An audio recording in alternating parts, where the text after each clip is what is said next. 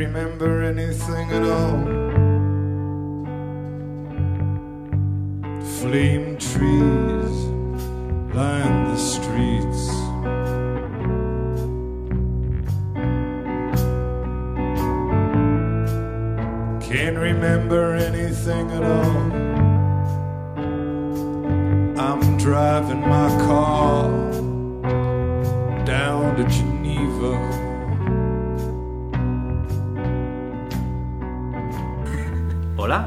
Hola, yo soy Aitor. Hola, yo soy Iván. Hola, yo soy Marta. Hola, yo soy Anastasia. Y vamos a contaros quiénes somos cada uno y qué hacemos cada uno. Adelante, Iván. Bueno, venga, pues eh, voy a empezar yo. Eh, yo soy informático, los que escucháis El Gato de Turing me, me conocéis y trabajo en el CERN con, con Aitor. Y bueno, hemos venido aquí a hacer un podcast un poco especial en el que vamos a estar, no solo nosotros dos, ¿no? sino que va a haber más gente. Vais a estar vosotras dos, por favor, presentaros vosotras y vamos haciendo una ronda así. Esto es bonito, es una conexión eh, internacional. Santander, ¿estáis dónde? ¿En Ginebra? Bueno, en un pueblecito de Francia al lado de, esto. Ya, en, en la parte de la frontera, la que es más barata, ¿no? Exacto. Eh, esa. Pues es precioso a nivel europeo. Yo soy Marta, em, soy una cuentífica. Me recordaréis de otros programas como del Logo al Mitos. Y mm, ahora mismo estoy en Santander, en el Instituto de Física de Cantabria, divulgando la ciencia y haciendo lo que puedo. Os presento a Anastasia. Hola, soy Anastasia, soy italiana. Yo también soy una científica y tengo un doctorado en matemáticas y física por la Universidad del País Vasco. Acabado mi doctorado en octubre y ahora ya, pues no sé lo que será de mi vida eh, desde ahora en adelante, pero esto quiero meterme en la divulgación y en la radio en particular. Muy bien. Yo soy Aitor. eh, los que escucháis El Gato de Turín sabéis que soy la otra mitad del Gato de Turín. Eh, yo también he estudiado Ingeniería Informática. eh, estoy trabajando en el CERN junto con Iván. Y, y bueno, vamos a hablar en este programa acerca de mm, un montón de cosas, principalmente del CERN y, y acerca de, Y de física. de, de física también vamos Y a la hablar. liaremos otra vez. Eh, también hable- hablaremos un poco acerca de la situación actual de la mujer en la ciencia y bueno, yo creo que ya se puede ir dando rienda suelta. ¿Podemos empezar? Sí, sí. I think it's obvious. This is yours, yes. As a layman, I would now say, I think we have it. You agree?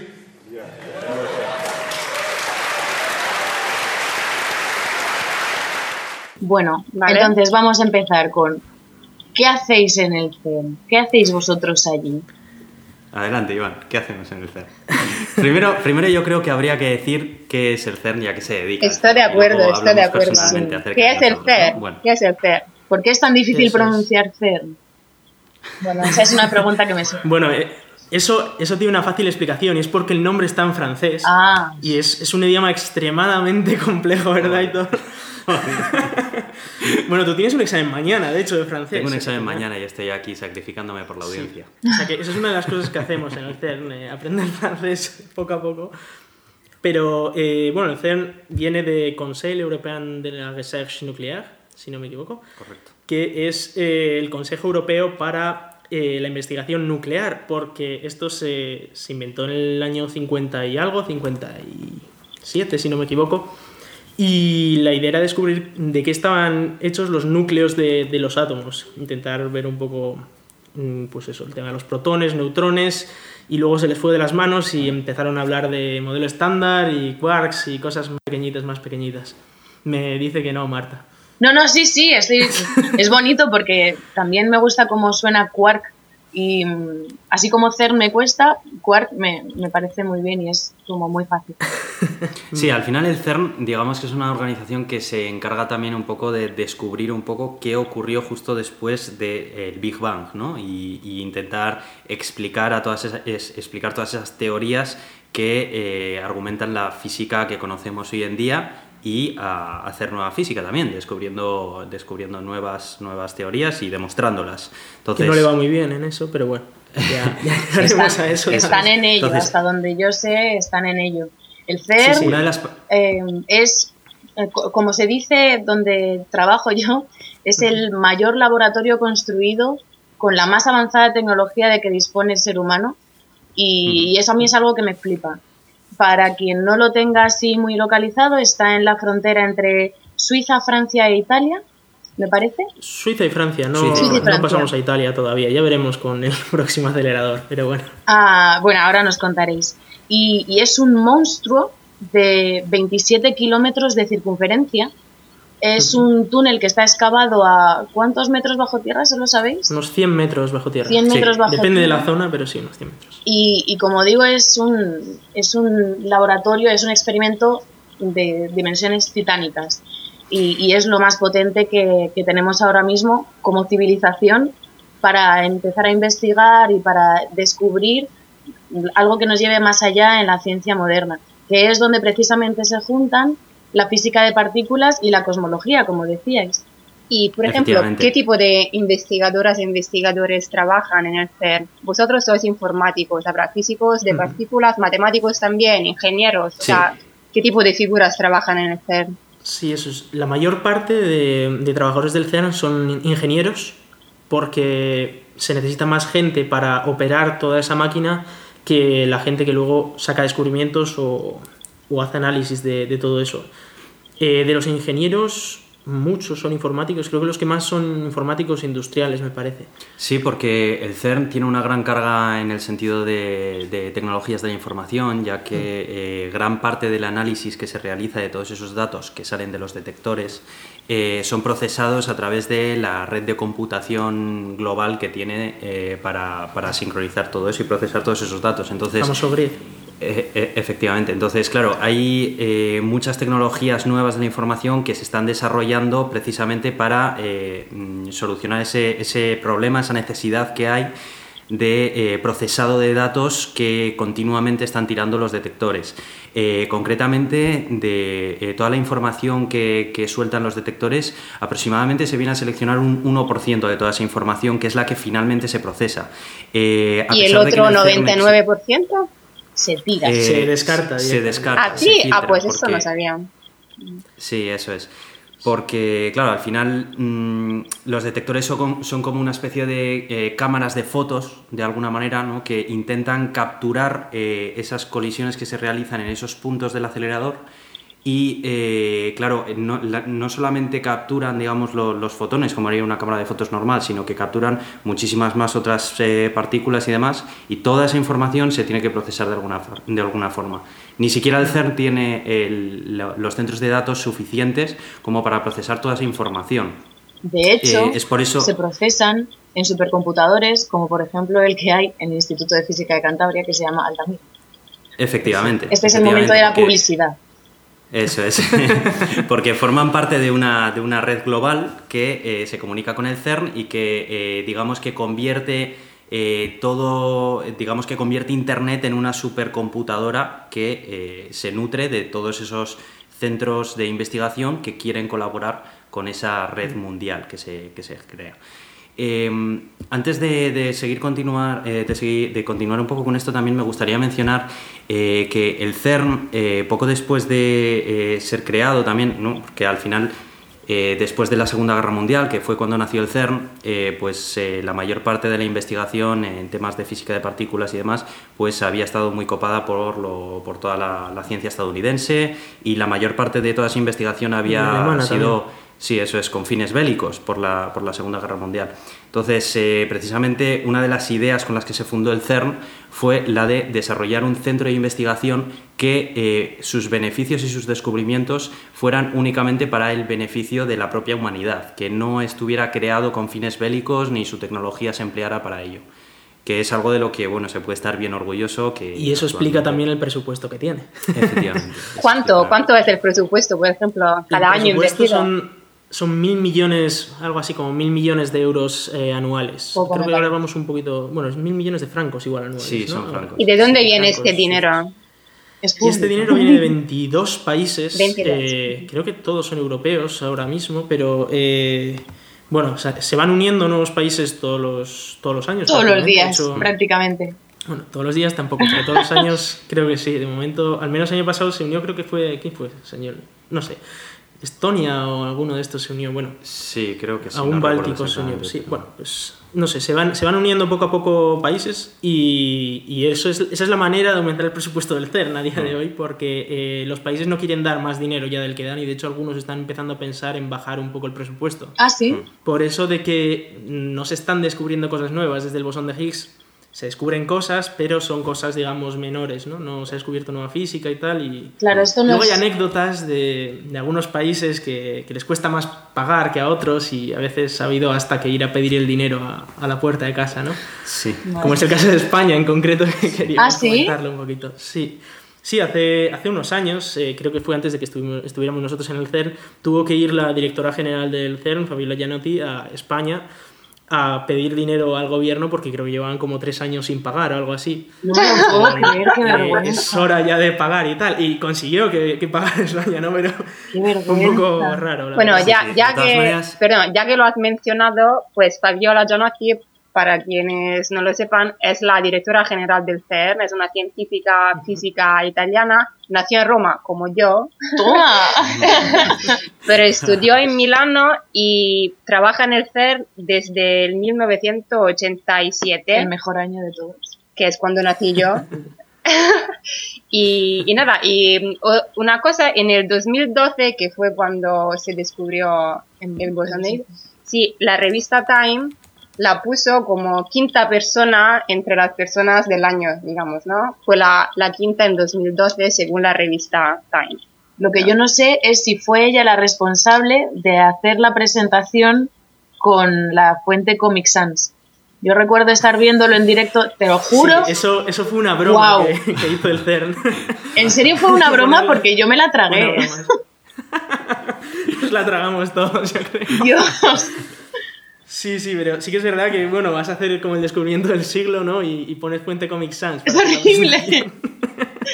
Oh, Dios mío. No, pero es que es verdad que eh, había mucha tensión ese, ese día. Eh, incluso los dos grandes experimentos, ¿no? CMS y Atlas, que, bueno, Atlas, eh, la jefa de Atlas era Fabiola en ese momento, ¿no? Luego se convirtió en directora general.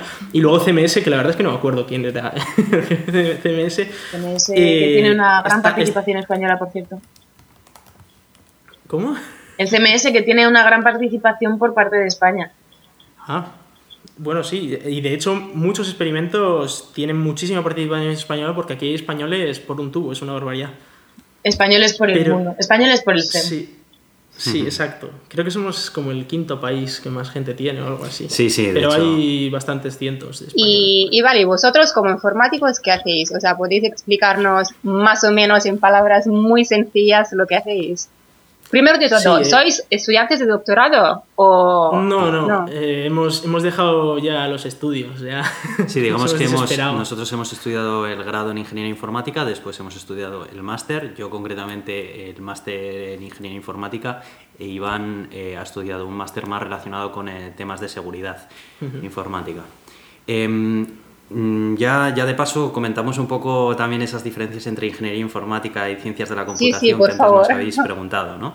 Eh, Actualmente en España la mayor parte de los estudios relacionados con la informática se centran en la ingeniería, en la ingeniería informática. ¿no?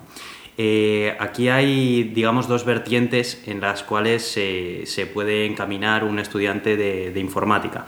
Más temas de ingeniería, que se centra más en tema de construcción de, de software en sí, de eh, el desarrollo de, de software que vaya a ser empleado tanto como en una empresa como para cliente final, como demás. Y luego está más el tema de ciencias de la información, que digamos que eh, se centra más pues en eh, el análisis y el desarrollo pues de nuevas tecnologías eh, como para optimizar digamos lenguajes de programación o compiladores de código o incluso para, crear ciencia digamos con, con la informática ¿no? una- digamos que no tiene un- una aplicación tan directa como el ingeniero en Sí, informática no, una, una pregunta, porque es curioso. Eh, yo que estudié en Italia, la informática estaba muy relacionada con, el, con matemáticas, con el departamento de matemáticas. Eso es Mientras que, pero tú has dicho está más relacionado con la ingeniería. Quiero decir, como está dentro de la Facultad de Ciencia o la de Ingeniería. De la de ingeniería. Concretamente, la claro, nuestra, en sí. nuestro caso es más en la, en la ingeniería. En el caso que me describes tú, eh, muy probablemente estaba enfocado dentro de eh, la, la Facultad de Ciencias, porque precisamente las ciencias de la información tienen más que ver con las matemáticas que con la ingeniería, porque están más pensadas para, para eso, ¿no? para lo que es la optimización y eh, la creación de tal. Y bueno, ahí está un poco esas dos diferencias, ¿no? Entre, por eso digamos que es parecido, pero no es lo mismo, unos estudios en ingeniería informática y en ciencias de la información, el famoso licenciado. ¿eh? Y bueno, mm, ya una vez explicado eso, Ya nosotros somos, eh, ya he metido la chapa, nosotros somos ingenieros informáticos, trabajamos en la gestión de los servicios en el CERN. Es un departamento que, entre otras muchas cosas, eh, se encarga pues, de, de la administración y la gestión de, de cualquier tipo de, pues, de servicio. Bueno, el- como- el departamento como es eh, gestión de servicios y también de edificios. De es decir, son los que construyen también los edificios, son los que... eh, bueno, lo de los servicios vamos a explicarlo un poco porque, eh, claro, en el CERN hay, creo que son 4.000 personas trabajando y luego más investigadores que acceden a los datos desde fuera. Y eso supone que, primero, que se necesitan servicios, se necesita, pues, tanto para los investigadores que puedan a los datos, como algo tan simple como que quieras ir al restaurante, o quieras ir al hotel, o quieras hacer una visita al CERN, y cosas así. Eh, todo eso se tiene que gestionar de alguna manera. Y entonces es donde entramos nosotros, a hacer las plataformas, digamos, que permiten que todo eso funcione. Efectivamente. Y picáis Eh, hasta un tal. hotel en el CERN. Eso es. Y por ejemplo, toda la gestión informática que tiene que realizar el hotel, pues que tiene que coordinarse con otros departamentos dentro del CERN y, y solicitar aprobaciones y demás, pues hoy en día eh, todo funciona a través de, de- de la informática, a través de software, y nosotros trabajamos justo ahí, en, en ese, eh, en ese tema, vaya. Vale, no sé si lo ¿Ibas a tengo muy, muy claro. Tú, Marta, lo tienes muy claro. A mí me ha quedado cristalino, vamos. Yo me les imagino simplemente delante de una pantalla todo el día así, como los gatos de los... Tecleando.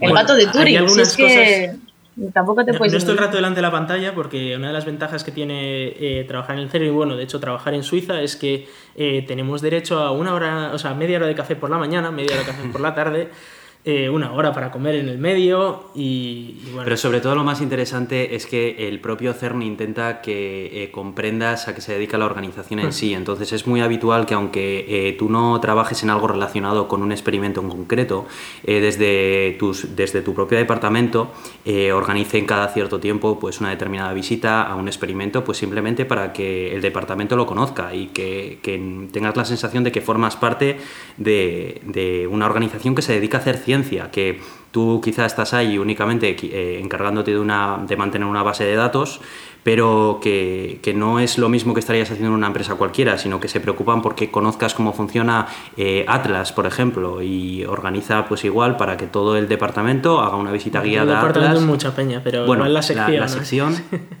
y, y que nos enseñen pues eh, qué es lo que hacen, cómo lo hacen, eh, en qué consiste eh, la máquina que te están enseñando y tal, aunque luego realmente no tenga nada que ver con lo que haces, simplemente pues porque lo sepas y lo conozcas y te sientas parte.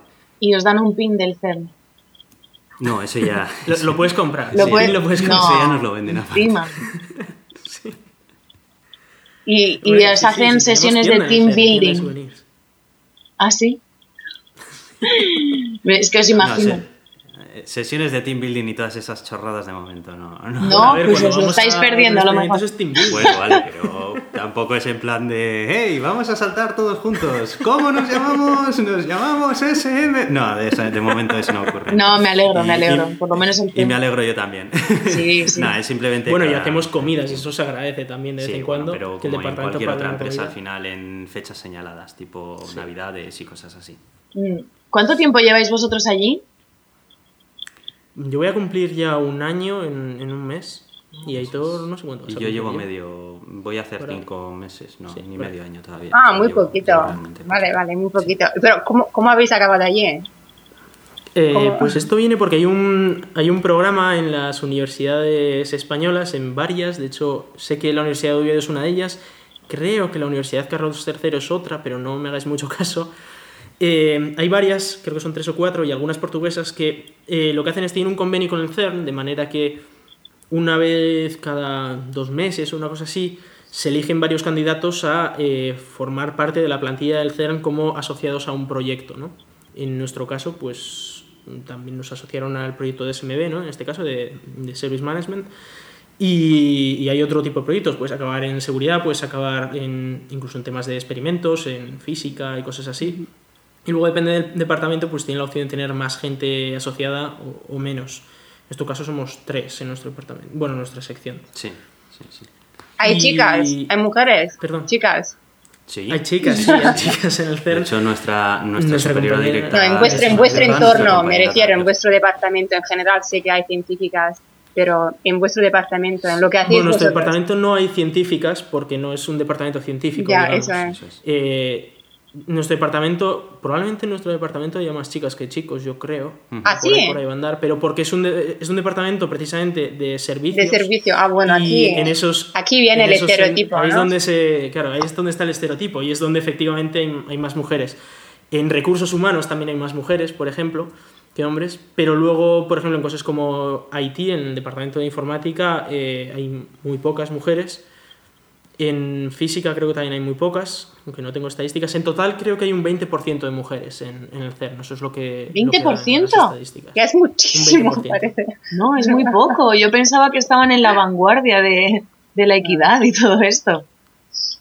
Mm. Bueno, se, se hace lo que se puede, pero me da que, que podría mejorar, sin ninguna duda. De hecho, ha habido alguna protesta al respecto en ese tema.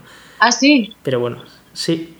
De parte Ha de habido, quién. había alguna protesta interna de... Bueno, la verdad es que no sé el nombre, pero... Había eh, una en la lista de correo de Spanish Gang, si, Sí, si no me equivoco. Claro, hay, hay una lista de correo que se llama Spanish Gang, que es bueno, de todos los españoles en y, y sí que, no sé cómo fue la cosa, que hubo una comida, me parece que iba a haber, y, y, bueno, mandó un mensaje, esto fue antes de que llegara yo, así que me lo han contado, estoy de oídas, y debió escribir como que iba a hacer boicot a, la comida precisamente porque no había suficiente igualdad.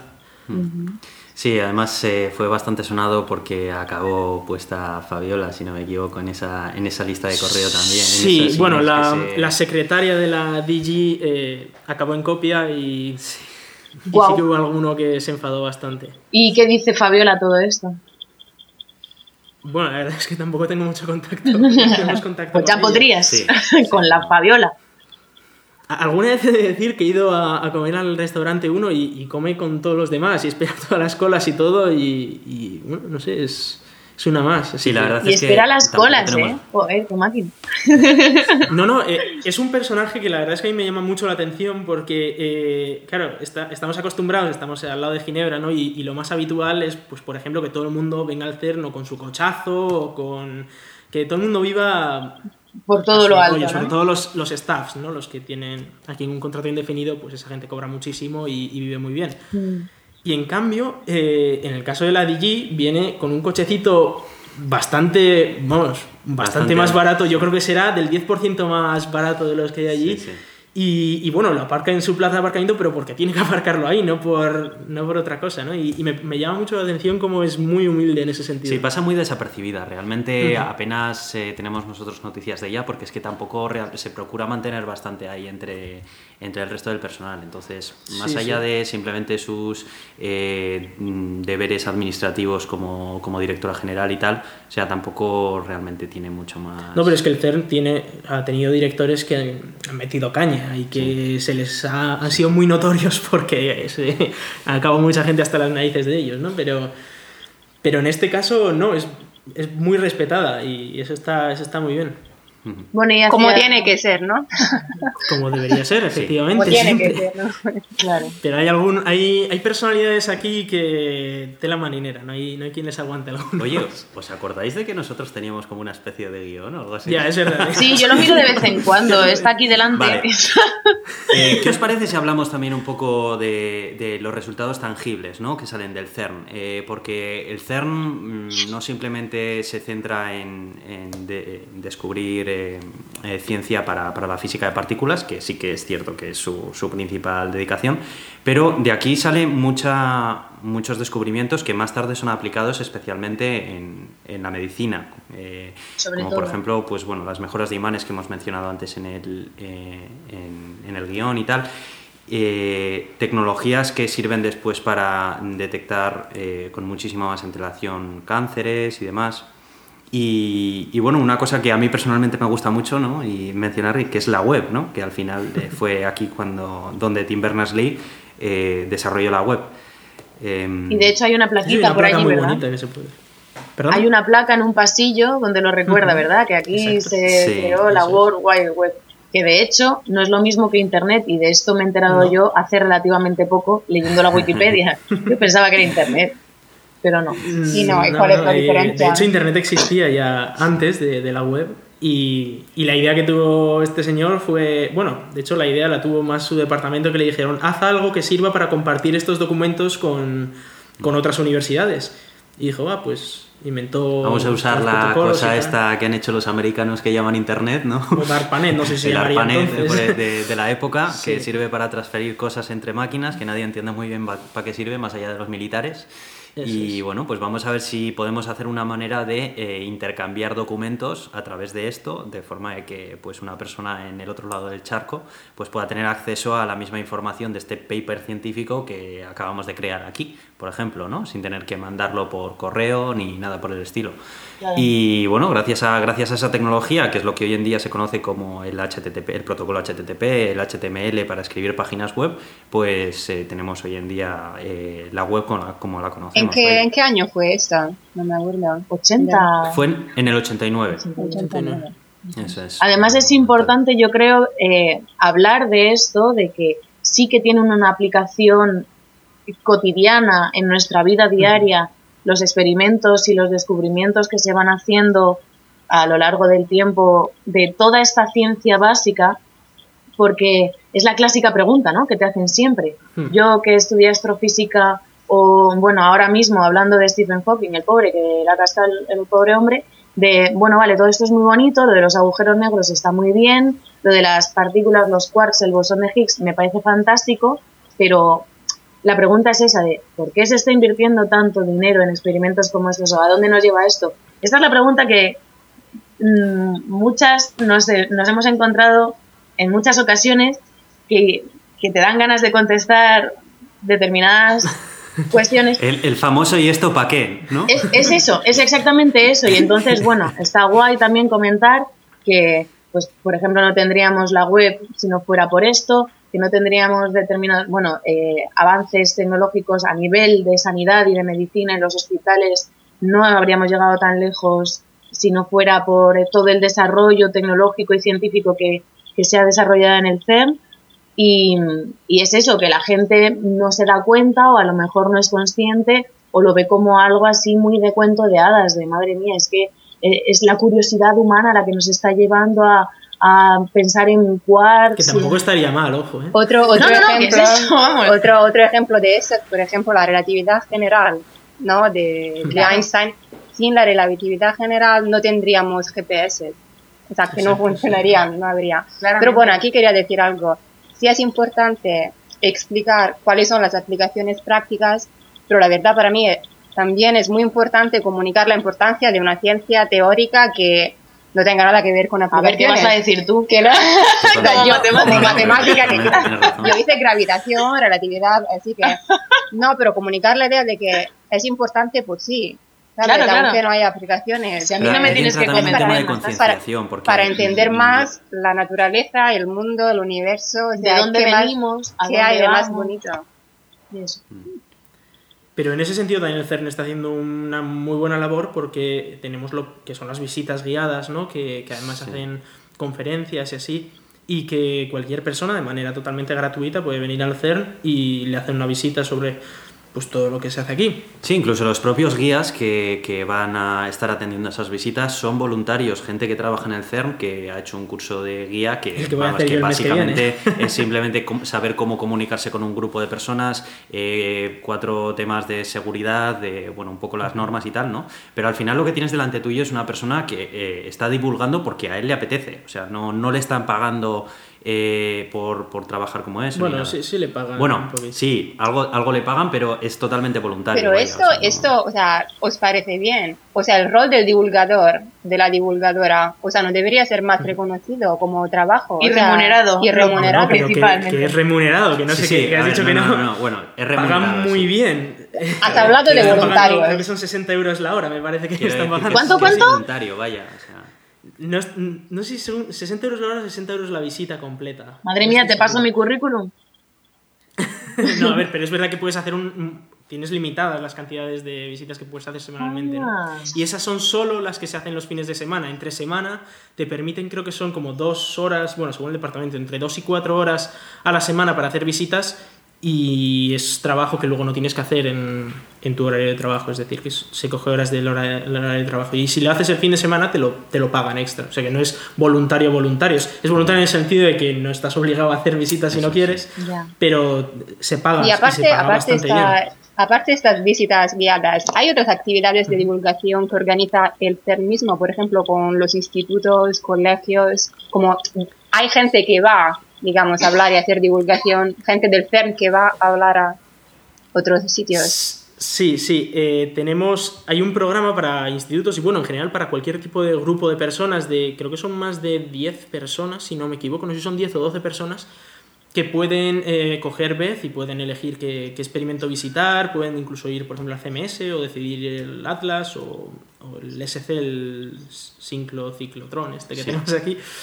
Eh, o bueno, ir a ver la- los centros de control o cosas así. De hecho, es, center sí, de también. hecho, es muy habitual eh, ver autobuses de colegios dentro del CERN a diario porque viene, vienen de muchos colegios y, y así, y ves eh, chavales que, que están ahí y pues que han venido a una visita porque les ha llevado su colegio. O sea, Y una vez más es totalmente gratuito para los colegios. Sí. Lo único que tienen que hacer es mandar un correo al servicio de visitas del CERN y decir, pues somos no sé cuántas personas, chavales de no sé qué edad, o bueno, personas mayores o lo que quieran, o incluso profesores a veces que vienen, y queremos una visita tal día y queremos visitar tal cosa y tal cosa. Luego, si hay sitio y no, bueno, ahí ya eso se gestiona con, con el equipo de visitas. Y ya no solo visitas in situ, eh, también hay campamentos de verano para grupos de chavales, también hay campamen- campamentos, entre comillas, de verano para grupos de profesores, eh, conceden bastantes becas para esto y también desarrollan programas como las masterclasses internacionales que acaban de ser hace a finales de febrero, eh, principios de marzo, en las que ceden eh, datos públicos de los experimentos del acelerador, del de- del CMS, del LHCb, de Atlas y de todo esto, para que chavales de segundo de bachillerato, bueno, de instituto, de distintos países alrededor del mundo, eh, puedan recrear colisiones ellos mismos con datos reales del CERN y que luego pongan en común sus resultados y es bastante chachi, o sea, es una forma de acercar ciencia, vamos, de lo que están haciendo los investigadores a día de hoy a chavales de bachillerato como para fomentar vocaciones científicas y que a partir de ahí topa adelante en la ciencia. Sí, sí, sí, sí, totalmente. Sí, sí. Y luego están los programas también para, para estudiantes de Summer Students y así, Mm. que son estudiantes que eh, están pensando en, en empezar una carrera quizás en un año o en dos, y es decir, que tienen 17, 18 años, y que si quieren pueden venir aquí en verano a pasar tres meses, una cosa así, dos, tres meses, y aprenden a hacer algo y, y hacen algún proyecto chulo en, en la disciplina que ellos más o menos quieren, ¿no? En- Luego también tienen el programa Technical Student, que es Pero eso ya es para, para universitarios, para estudiantes universitarios. Eso es. en los que vienen un año entero ya a trabajar aquí, incluso algunos pues pueden hacer el proyecto de fin de grado o cosas así. Oye, ¿y en qué está el CERN ahora mismo? Porque ya se ha descubierto el bosón de Higgs. ¿Ahora qué? Eh, Es muy difícil de responder. Ya, ya lo sé, esto- por eso esto es muy hago. simple. Reventamos protones y a ver qué De sale. hecho, de hecho ahora mismo ahora mismo está parado, Bueno, ¿no? bueno, no, ¿Están ya- ahí en parada técnica o ya están...? Eh, ha empezado el LHC, bueno, el nuevo, el nuevo run de este año. Empezó en la semana 11, que eso creo que fue hace dos semanas, si no me equivoco. Y eh, todavía no hay beams, es decir, no hay protones circulando por el LHC, pero ya se están haciendo las, las pruebas de- del acelerador y de los sistemas adyacentes al acelerador. Creo que el beam entra el 10 de abril o algo así, o creo que es la segunda semana de abril cuando entra el beam. Y luego harán algunas pruebas extra. ¿Qué es el de- BIM? Creo que es un mes. El BIM, el haz de... Claro, es que tú ¿Qué es dices... el sí, BIM? perdón. El- que yo no sé nada de todo eso. ¿qué es el Claro, lo dices con Oye, una vamos, explicamos de qué va Eso todo es, vamos este a tema explicar de, un poco cómo eh, funciona los el cacharro aceleradores, este. los detectores y en qué se basa cada uno y qué se intenta y, y bueno. Sí, porque si estamos diciendo muchos palabras y al Yo creo final- que estamos eh, corriendo en este sentido y... Eh, bueno, eh, esto funciona.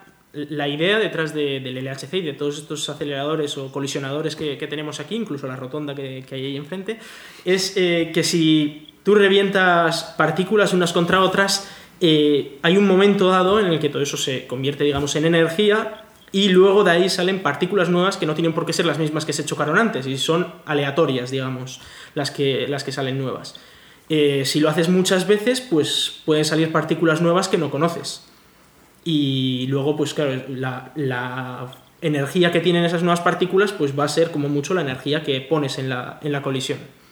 Entonces, eh, hay dos cosas que hacemos en, en el CERN y que, que hacemos muy bien, o que hacen al menos los, físicos e ingenieros muy bien, y es, eh, primero, aumentar la cantidad de colisiones que, que hay, que se llama luminosidad, es decir, eh, se puede hacer de dos maneras. Primero, haciendo que el punto de colisión sea muy estrecho, de manera que todas las partículas pasen por un punto muy estrecho y haya más probabilidades de colisión, y la otra es, pues, directamente mandar más partículas.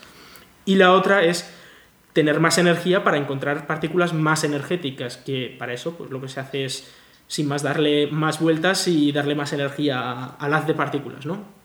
Aquí tenemos, creo que son 7 u 8 colisiones cada 25 nanosegundos, y, de todas esas, pues como ha dicho Hitor antes, se descartan el 99%, porque eh, normalmente en la mayoría de colisiones, pues igual, yo que sé, se chocan dos protones y salen otros dos protones o tres protones o cosas así de poca energía y tal. Y como para esas cosas ya más o menos tenemos otros experimentos o ya sabemos bastante bien cómo funcionan, pues las descartamos. E intentamos buscar cosas que son bastante más complejas, como en este caso el bosón de Higgs, ¿no? Pero también otro tipo de interacciones que sean raras, que no se vean muy habitualmente. Y luego, si vemos suficientes de ellas, pues podemos decir que no es que ha habido un error ese día y que yo que sé, que alguien ha estornudado en el, en el túnel o algo, sino que efectivamente hemos descubierto algo. Claro. Eso es. Y entonces ahora está parado porque lo quieren hacer más energético. Ahora sí, eh, bueno, el año pasado, bueno, el año pasado ya de hecho hubo algunos problemillas y es que eh, teníamos demasiadas colisiones. Eh, y eso me puede parecer, bueno, pues buena noticia, si hay muchas colisiones, pues mejor. Pero el problema que teníamos es que no teníamos poder de computación suficiente como para calcular todo lo que salía de las colisiones. Entonces lo que tuvieron que hacer fue desalinear un poco el detector para que hubieran menos colisiones. Y luego, según cada vez vaya viendo, claro, como se van colisionando, cada vez hay menos protones en el haz, lo van alineando poco a poco para que haya siempre el mismo número de colisiones. Y, y eso estuvo eh, bastante chulo, lo consiguieron hacer muy bien y, consiguieron un montón de, colisiones el año pasado. Este año lo que se ha decidido ha sido mejorar la electrónica para poder procesar más colisiones. El detector, bueno, los detectores y el acelerador no se han modificado en cuanto que no se va a meter más energía, vamos a seguir a 14 teraelectronvoltios. Y eh, lo que se ha hecho ha sido mejorar la electrónica para poder procesar más colisiones por segundo, de manera que podamos tener más datos. Y se puede crear un agujero negro en el CERN. Esa también es de las típicas, ¿eh? Sí, esa, esa es de las típicas. eh, No. bueno, a ver, no, tampoco podemos decir que no. No, no, ya te lo digo yo que no. Es altamente improbable. Sí, sí. eh, digamos que igual es más fácil que, que un billete de, de 500 euros se te materialice en la mano a que se cree un agujero negro en el CERN. Pero, pero bueno, eh, no, no, no tenemos miedo, digamos, de que se cree un agujero negro. No hay en ningún momento esa duda de, oh, igual se crea o no. No va a pasar. No, no va a pasar. Yo, yo os lo prometo, ¿eh? Podéis dormir si pasa, tranquilos. pues bueno. Desde aquí os tranquilizo. Sí, bueno, sí que es cierto que el CERN ha dado pie a muchas teorías conspiranoicas. De hecho, eh, muchas de ellas han nacido aquí en el propio CERN. ¿Ah, sí? Eh, hay, sí, sí, bien. sí. Hay, hay, hay anécdotas por ahí de. Bueno, con yo creo que la más famosa es, es Sí. aquella de unos estudiantes, unos summer students, que decidieron grabar una broma y subirla a YouTube de acerca de bueno pues eh, fingieron como que estaban haciendo un ritual satánico ahí en el CERN y tal No. y subieron el vídeo a YouTube Sí, pero, pero todo en además plan- fue muy viral. sí sí todo en plan grabado con cámara de móvil en plan así como No. mal sabes para dar, Sí. dotarle todavía como más de, de más realismo sabes Sí, de que sí. justo había pillado ahí Y además hacían un sacrificio de una chica y eso todo. es, bueno, hacían un como jaleo de la fingían leche. como que Sacrificio de una sacrificaban a una chica. chica unos encapuchados y Sí, sí, era, era muy turbio todo. Eh, fue además en la estatua de Shiva, que ya de por sí dio mucho que hablar en su momento. Shiva es la diosa india de la creación y la destrucción. Y hay una estatua de lado Shiva. Hay una estatua de En el Shiva, sí, en el CERN. Sí, sí, eh, fue, fue un regalo de la India fue un regalo Ay, de, la India, efectivamente. No puede ser. Y entonces, eh, bueno, eso ha dado también pie a muchas teorías eh, de, claro, de que vamos a destruir cosas y, bueno, no, no solo las destruimos, también creamos nuevas, ¿no? Ya. Pero eh, decidieron aprovechar que había una estatua de Shiva entre el hotel y el edificio del CMS y pues se pusieron ahí a hacer este ritual satánico todo pues muy viral y tal. Sí, he de decir que debieron de acabar bastante mal, porque les pillaron y claro, toda Sí. esta mala publicidad que habían dado al CERN eh, creo que fueron fulminantemente No, no, solo le echaron a uno, al, al que subió el vídeo. Eh, el tema es que, bueno, la mayoría eran Summer Students, había alguno que no trabajaba en el CERN y que les colaron. Y mm, el, problema, el mayor problema fue que, claro, esto pues, crea mala publicidad para el CERN y que no es bonito de ver, ¿no? Digamos. Y lo que ocurrió es que, sabiendo quiénes habían conectado al wifi del CERN ese día, a esa hora, en esa zona, pues supieron quiénes estaban ahí. Y entonces, pues lo que hicieron fue a todos ellos les preguntaron, oye, ¿has participado en esto y tal? Y, confesaron todos diciendo que sí, pues mira, han participado y tal. Y bueno, se les abre un expediente y no va más allá, digamos, que, que de eso, de que se les abra un expediente y, y bueno, eran Summer Students la mayoría, así que Sí, tampoco sí. Se iban a ir en un mes, digamos. Pero el, el que subió el vídeo y tal no, no admitió culpa y, y acabó, acabó fuera. Acabó en la cárcel del CERN.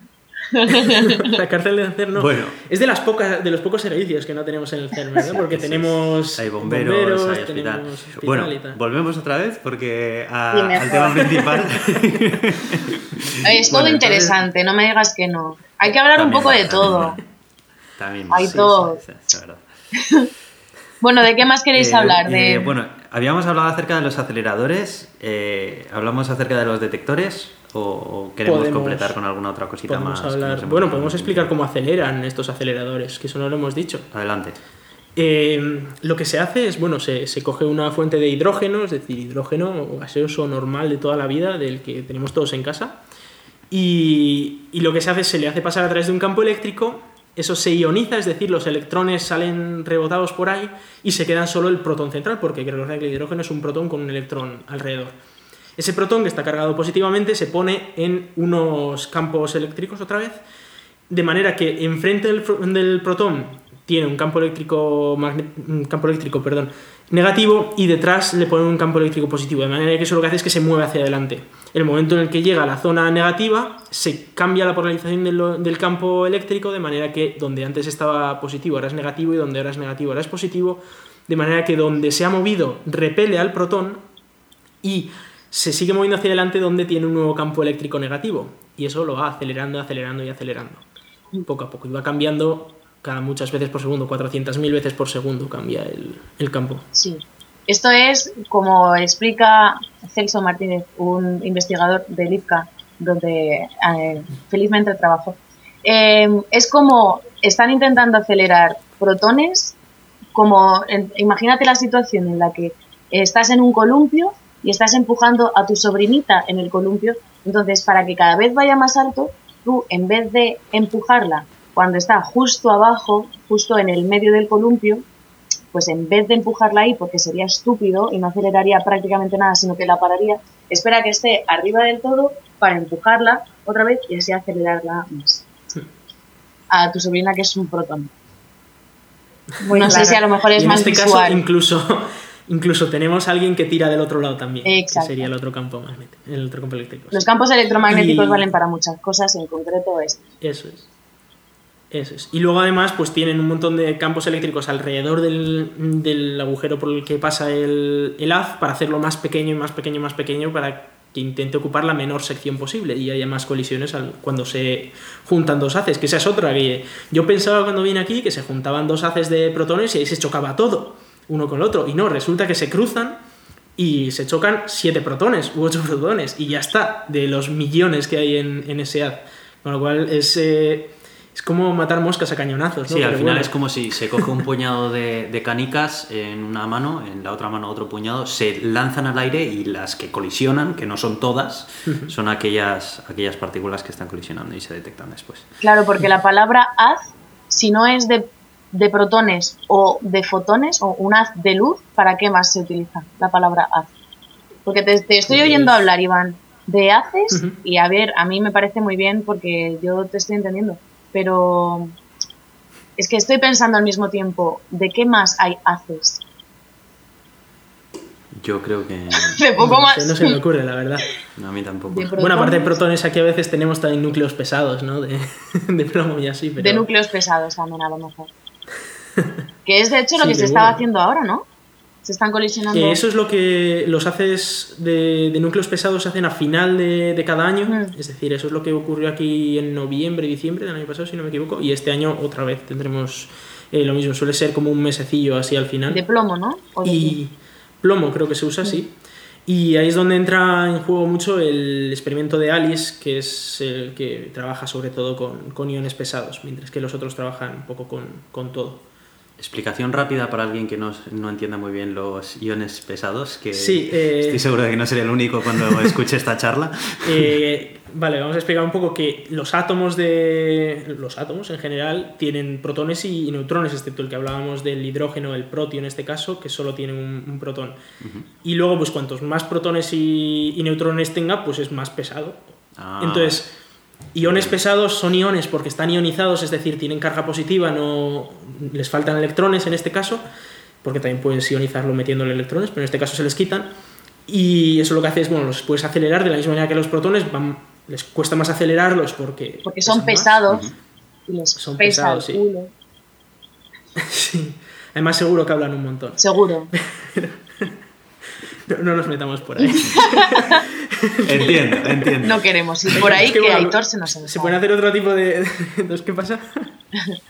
No, no, no, que vamos a ceñirnos a, a lo que estamos hablando, por favor. Pero sí, eso es, como, como Vale. pueden hacer otro tipo de experimentos colisionándolos que los que se hacen con un único protón por, por cada colisión, digamos. O dos protones por cada colisión. ¿Y qué quieren encontrar con esto? Eh, no tengo ni idea, la verdad. Ahí estamos rozando la frontera de nuestro conocimiento. Vale, vale, vale. Perdón, lo siento. Uy, no, no, no, para nada. para No, no, nada. está- está bien que- que lo se bonito, pregunte. Aquí lo bonito es reconocer la ignorancia, ¿verdad? Y- Sí, sí. No, la verdad, Bueno, yo final también no- podría saberlo yo, pero el caso es que no, por eso te preguntaba. Sí, nada. Bueno, como hemos dicho al principio, aquí la formación Somos ingenieros y sabemos lo- ingeniería lo justo, informática, sí. pero bueno, bien. Lo estáis haciendo muy bien, Eh, chicos, estoy orgullosa. Ahí, la, ahí la Gracias. tenemos. Ella está supervisando un poco las Que explicaciones. va, no, para nada, no, no, no. Ah, que sí, que sí. Que va, que va. Eh, hemos comentado que existe Alice, pero Sí. vamos a comentar que eh, hay muchísimos experimentos en el CERN. Eh, de hecho, el LHC no es donde se empiezan a acelerar las cosas. Y, y vamos a explicar un poco cómo va todo eso. Empieza todo en el LINAC 2, el acelerador lineal número 2. Tenemos cuatro, lo que pasa es que creo que dos ya no están en funcionamiento, si no me equivoco, aunque aquí podría estar diciendo una burrada. El caso es que el LINAC 4 es el que se, eh, inauguró el año pasado, que no se usa para inyectar el LHC, sino para hacer experimentos en acelerador lineal, que a veces es eh, útil hacer experimentos en acelerador lineal. Y luego está el LINAC 2, que es el que mete los protones en, en un booster que se llama, que es un pequeño acelerador que da un montón de vueltas hasta colocar los protones al 80% de la velocidad de la luz, más o menos, y eso lo inyecta en el PS, en el proton sincrotrón. Y ahí es donde ya aceleran y aceleran los, los protones hasta el 99% de la velocidad de la luz, y de ahí se mete al SPS, que es el super proton sincrotrón. Y ahí aceleran hasta el 99,9% de la velocidad de la luz, y cuando ya está a esa velocidad, lo que se hace es se divide el haz en dos, y uno va hacia un lado y hacia el otro en el LHC, donde se acelera el 99,999% de la velocidad de la luz, algo así, o 998, ya no me acuerdo el número.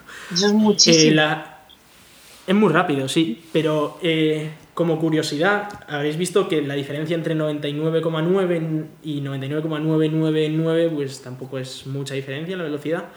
Y es que eh, llega un punto en el que por mucho que aceleres algo tienes el problema de que la velocidad de la luz no se puede superar. Y entonces, vamos a decir que no se puede superar, en el vacío al menos.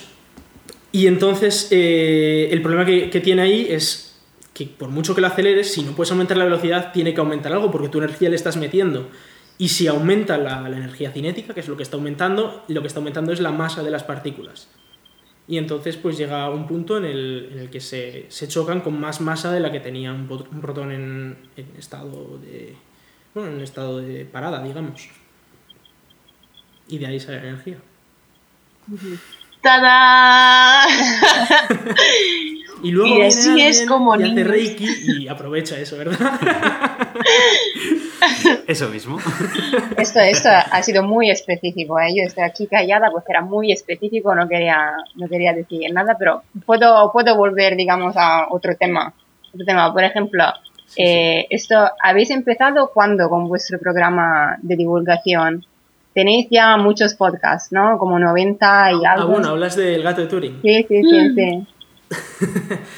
Esto empezamos finales de 2013, ¿no? Si no me equivoco. Sí, por ahí. Y vamos a cumplir como en un par de meses los 100 programas. Ole. Sí. Eh, Sí, ¿Por sí, qué? sí. ¿Cómo, ¿Cómo surgió esto? O sea, ¿cómo, cómo surgió esto? Vale. Cuéntalo tú, lo empezaste tú. En, en realidad esto, eh, o sea, más que un programa de divulgación, nosotros lo, lo creamos con idea de eh, trasladar la conversación que teníamos acerca de eh, las novedades en el mundo de la tecnología y ciencia que habíamos leído cada uno por nuestra cuenta eh, mientras estábamos comiendo en la facultad.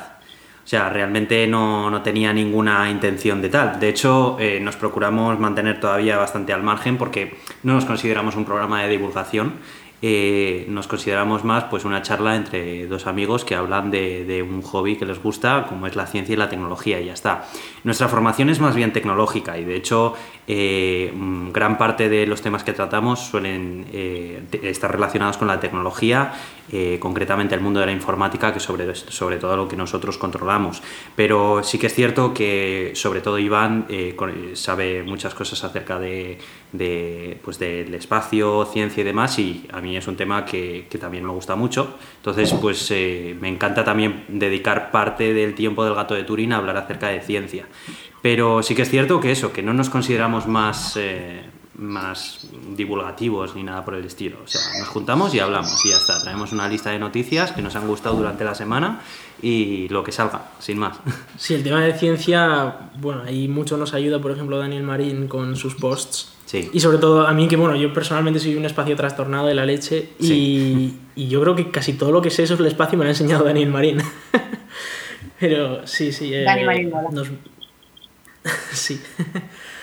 y nos metemos un poco con el tema espacial precisamente pues por, por eso. Sí, ¿no? eso es. eso es. Más que con tema de, de física de partículas. en Sí, este caso. eso es. Aquí estamos tocando un poco nuestro- Sí, nuestras sí. fronteras de conocimiento. Ah, Entonces, bueno, eh, sí, que es sí que es cierto que, pues bueno, una vez que hemos llegado aquí y hemos tenido la oportunidad de trabajar en el CERN, pues nos hemos puesto un poco más las pilas a aprender acerca de, eh, aprender acerca de física de partículas un poco, pues por encima a nivel usuario, ¿no? Como diríamos los informáticos al final, pues porque, hombre, estás en un sitio pues que, que merece la pena aprender acerca de ello, es un privilegio poder estar aquí trabajando y, y qué menos, ¿no? Que aunque no sea tu campo, el, el aprender de ello y, y poder explicar un poco a qué se dedica la organización para la que trabajas, ¿no? Que sobre eso te vas a hacer guía, Héctor. ¿Te vas a animar? Mm, De momento no. De, de momento no. Aunque sea para tu familia cuando vaya a verte. Claro, claro. Pero para eso hay personas maravillosas como Iván que están ahora preparándose para ser guías y que van a estar dispuestos a, a No, pero- una visita guiada. Pero la ventaja, una de las ventajas de ser guía es que tienes derecho de acceso a ciertos sitios. Bueno, pero, pero lo mejor es ser amigo de un buen guía, ¿no? Y ya está, También ya es está. otra opción. Claro. Y mm, eh, bueno, ahora tratando de nuestro tema, ¿no? Habéis hablado del gato de Turing, que está muy bien. Y de hecho me, me gustó cuando lo descubrí, que fue muy bonito. No sabía que llevabais tanto tiempo, pero wow. cuando lleguéis a los 100 programas os mandaré la enhorabuena por Twitter. Em, sí, bueno, si no, pues ya está, conectamos otra vez y, y os mando, no sé, un beso, se infla un globo y eso. Em, nosotras de lo que veníamos a hablar es de nuestro libro, que es de, de la representación, la visibilización femenina en el mundo de la ciencia y en concreto con este tema del CERN también nos interesaba mucho el planteamiento de cómo iba a ser el 11 de febrero, claro, cuando empezamos a hablar de todo esto, el Día Internacional de la Mujer y la Niña en la Ciencia, cómo iba a desarrollarse en el CERN.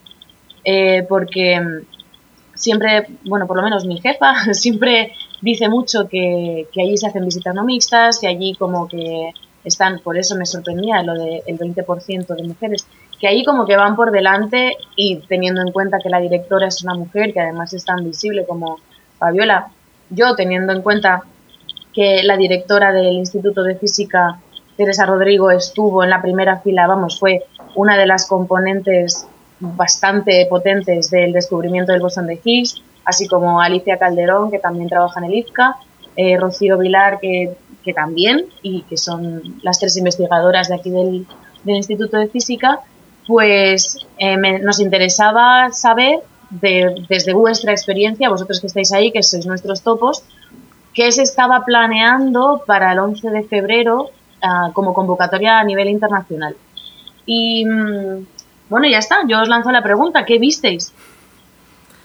Eh, bueno, lo que, lo que vimos fue que en uno de los restaurantes al menos, pero suponemos que en el resto también, eh, se, se, reservaron mesas y, y, sillas ¿no? para que mujeres pudieran comer allí solas o tranquilas. ¿no? Intentaban hacer un poco de comunidad. Un poco de comunidad entre mujeres y tal. Eh. sí. Eso a mí me parece curioso, eh, porque sí, comer solas uh -huh. o tranquilas ¿Qué significa? Bueno, a ver, es que, claro, dices solas y... Ya, no, no, no, no, que... o sea, no, no, por, con otras mujeres. No por lo de solas. De, de comer con otras por lo de mujeres. tranquilas. Por lo de tranquilas. Solas o tranquilas, no sé, por si no quieren ser molestadas o... Claro, pero Yo ¿eso significa que normalmente son molestadas? Yo espero que no. No, no, Yo tampoco lo no. considero, pero, No, no. pero bueno. Pero sí que es verdad que hubo esta iniciativa de poner mesas específicamente en las que solo se podían sentar mujeres. Es que es como Eh, raro. y luego había sitios en los que se podían sentar mujeres y hombres, obviamente. Pero Sí. había dos mesas al menos. Pero en las que esto solo fue solo para ese día. Para no, no lo tengo claro. Fue una, la semana anterior, la- lo que es la semana que dio al 11. Y la verdad es que no conozco los motivos ni, ni el por qué se hizo, pero sé que se hizo. Sé que Sí. llamó la atención porque estaban ahí las mesas y de hecho estaban un poco vacías, pero, pero sí, bueno, porque imagino que la mayoría de, de chicas también suelen comer o con los compañeros o con quien sea y ya está. Tampoco. Sí, la verdad es que tampoco percibimos así algún, No algún se hizo evento nada especial. grande. Preguntamos sobre el tema de las visitas no mixtas a, a los guías y nos dijeron que no sabían nada sobre el tema o como que no nadie les había comunicado También nada te, sobre digo, el tema. también te digo que el CERN tampoco es muy dado a hacer cosas un poco así. Por ejemplo, hace poco fue el, el aniversario de, de la web, no sé si el... Sí, el 20 aniversario, no.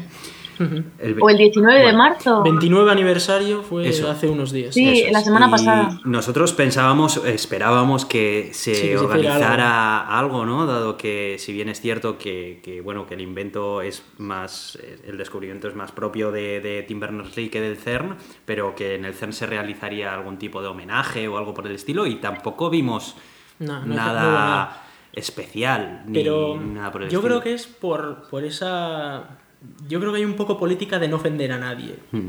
Y, y en ese sentido, eh, bueno, lo hemos visto ahora, por ejemplo, cuando hemos tenido que meter a Taiwán en, en una lista de países, que, oh Dios mío, parecía que se iba a montar una. ¿Por qué? ¿Por qué? Y porque Taiwán no es reconocido por China como Y país. China sí que está metido en el CERN. No, pero bueno, tampoco quieres enfadar a China, ¿no? Entonces... Ya. Eh, se hacen cosas estas. Pasó, vamos a explicar un poco lo que pasó con el Women Club. Había un club de mujeres, digamos, que no era explícitamente de que no dejaban a los hombres, sino que en su origen se creó como eh, un grupo de mujeres que lo que querían era charlar de problemas que podían haber tenido en la oficina con compañeros masculinos que pues como ocurre lamentablemente en muchos sitios, pues hay algún caso en el que pues, se- ven acosadas, ¿no? Y querían hablar entre ellas para poder también abrirse un poco más, porque no es lo mismo, entiendo yo, abrirse con otros hombres que abrirse con solo mujeres. Imagino que podrás eh, empatizar mucho más. El caso es que se creó con esa idea y luego pues se fueron añadiendo actividades, eh, añadieron actividades como estudiar idiomas, como eh, hacer, pues yo que sé, clases de baile, eh, clases de pintura, cosas así, porque aquí tenemos muchos clubs y en concreto el club de mujeres pues también permitía hacer eso, pero todas esas actividades estaban invitados los hombres también.